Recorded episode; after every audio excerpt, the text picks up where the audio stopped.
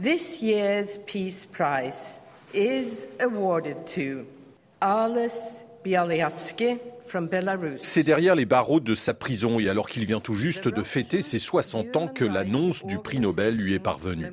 Arrêté en juillet 2021 par les autorités biélorusses, accusé de trafic de devises et d'atteinte à l'ordre public, Alès Bialatsky encourt jusqu'à 12 années de prison. Une manière pour le régime d'Alexandre Loukachenko de se venger d'un homme qui n'a cessé toute sa vie de lutter pour les droits de l'homme. Franak Vechorka est le conseiller de Svetlana Tiranovskaya, chef de l'opposition biélorusse en exil.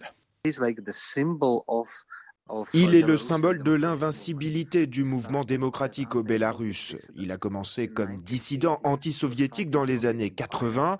Ensuite, il s'est battu pour l'indépendance de son pays. Et ces 20 dernières années, il s'est battu pour les droits de l'homme. Vous pouvez lire sa biographie et vous connaîtrez l'histoire du Bélarus à travers sa vie.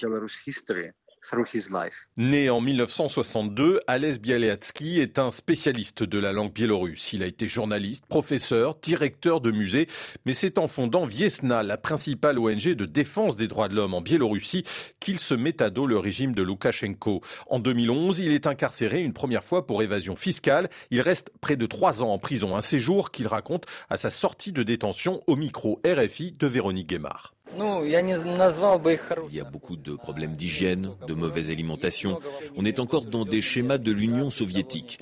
L'objectif principal de la colonie pénitentiaire, c'est d'exercer une pression sur la personnalité du détenu. C'est comme avant, ça n'a pas changé. Ces conditions très dures ne changent en rien la détermination d'Alès Bialatsky, une volonté farouche qui a profondément marqué l'universitaire Aude Merlin qu'il a rencontré à plusieurs reprises et notamment en 2014, juste après sa libération.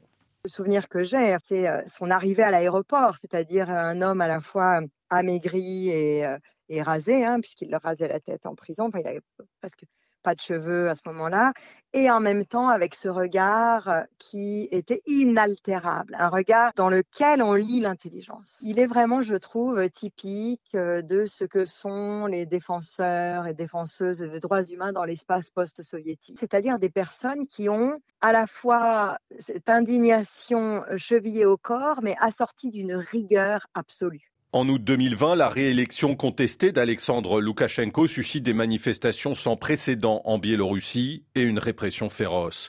De nombreux opposants sont arrêtés, d'autres choisissent de fuir le pays. Mais Alès Bialetsky décide, lui, de rester.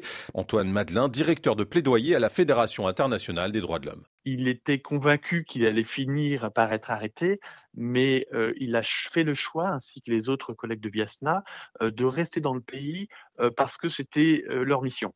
Et donc du coup, il était conscient du risque qu'il prenait et il était prêt à mener ce risque jusqu'au bout, puisque finalement, ça faisait partie de son engagement initial. Cet engagement l'a ramené en prison dès le mois de juillet 2021, mais il lui vaut également de recevoir le prix Nobel de la paix. Un prix au retentissement immense, mais qui n'a suscité que le dédain des autorités biélorusses.